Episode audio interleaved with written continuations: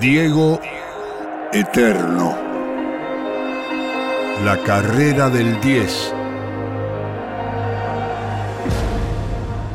Italia 90, la final que ganó la mano negra. Con la bronca todavía muy fresca, el tono tan crítico como sereno de Víctor Hugo Morales recorrió cada rincón de los minutos finales de la última transmisión del segundo mundial italiano de la historia. La condena del mexicano Edgardo Codesal y la ejecución de Andreas Breme le bajó la persiana al partido cuando solo faltaban cinco minutos para el final. En los últimos comentarios todas las sensaciones eran demasiado amargas y estaban a flor de piel. En el cierre de Radio Continental desde la capital Azurra, el relator recordó que había avisado a los 10 minutos del primer tiempo que el arbitraje sería obstáculo para Argentina.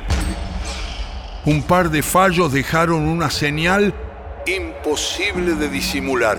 La marca de Sensini, está escapando Libarki, tocó para Calder, Calder para Libarki. Aparece Cerrizuela cuando el árbitro marca foul.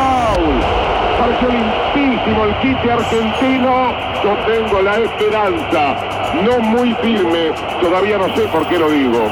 Que el árbitro pueda permanecer impermeable a toda la presión que le tira la tribuna encima.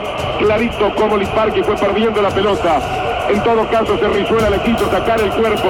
El árbitro marcó otro tiro libre al grito de la tribuna que no tiene nada que ver con lo que se dio en la cancha. Me preocupa la personalidad que pueda tener el juez del partido que ahora está llamando a un jugador argentino para mostrarle tarjeta amarilla.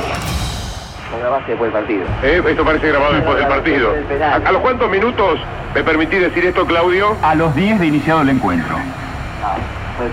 No, es que hay detalles, hay detalles muy futboleros. Todos hemos estado alguna vez en una cancha y hemos empezado a sospechar que el árbitro es permeable a cosas con las que nosotros ya no podemos, no podemos pelear.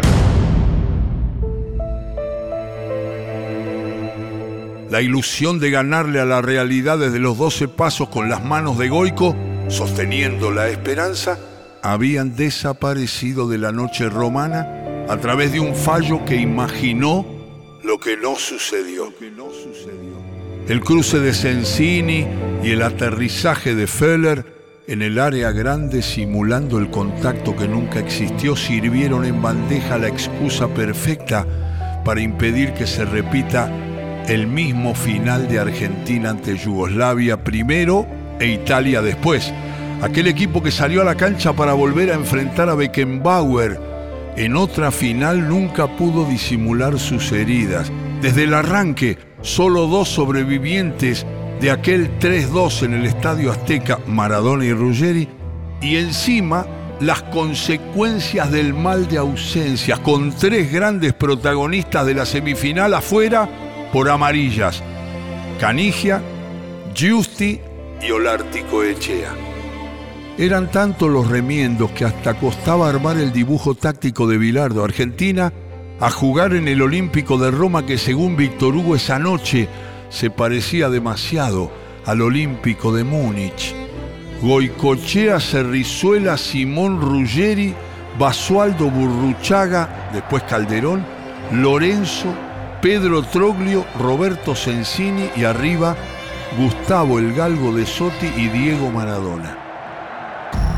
Monzón entró por Ruggeri desde el arranque del segundo tiempo y una roja directa lo expulsó de la final 10 minutos después. Faltando tres, la otra roja fue para el galgo de Sotti. Mientras la FIFA repartía las medallas, el relator no se cansaba de denunciar que la RAI utilizaba las lágrimas de Diego para exponerlo en la pantalla gigante del estadio. Y cada vez que aparecía el 10, más de 73.000 espectadores llevaban a cabo su venganza por la eliminación napolitana de Italia. Aparecen en la pantalla gigante tensos y serios los hombres de la FIFA. La pantalla gigante, la RAI insiste con el primer plano de Maradona y sus lágrimas. Y entonces el estadio entrega os aplausos o carrón o su silbido.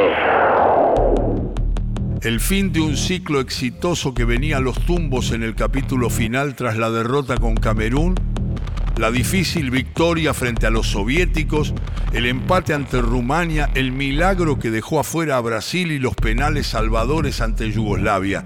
No hay otro equipo capaz de llegar a una final de una Copa del Mundo en estas condiciones, dijo Víctor Hugo. Un equipo superior, un estadio adverso, un árbitro que no pudo evadir el tono alemán del partido, fueron demasiados enemigos para un equipo que solo tenía corazón, orgullo y dignidad. En la despedida, el relator le habló a un tano imaginario que mirando el riachuelo y en un balcón de la boca no podía entender cómo sus compatriotas se olvidaron de la Argentina de brazos abiertos en la mala y se entregaran en afecto a los alemanes. Pero agregó que son calenturas que pasan, no resentimiento, pequeñas historias que el fútbol escribe mal, y un reportaje a Diego para que el 10 escribiera un nuevo título para el archivo de la selección. Una mano negra definió el partido antes de llegar a los penales. En el 86 la mano de Dios. Cuatro años después, la mano negra.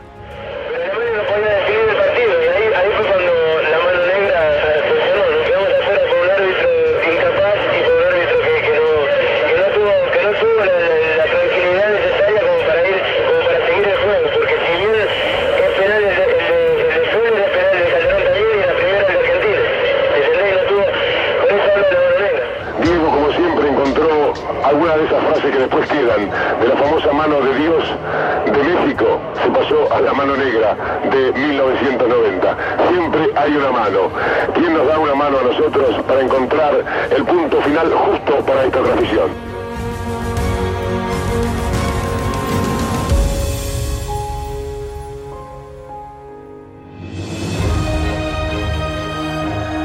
Diego Eterno. La carrera del 10.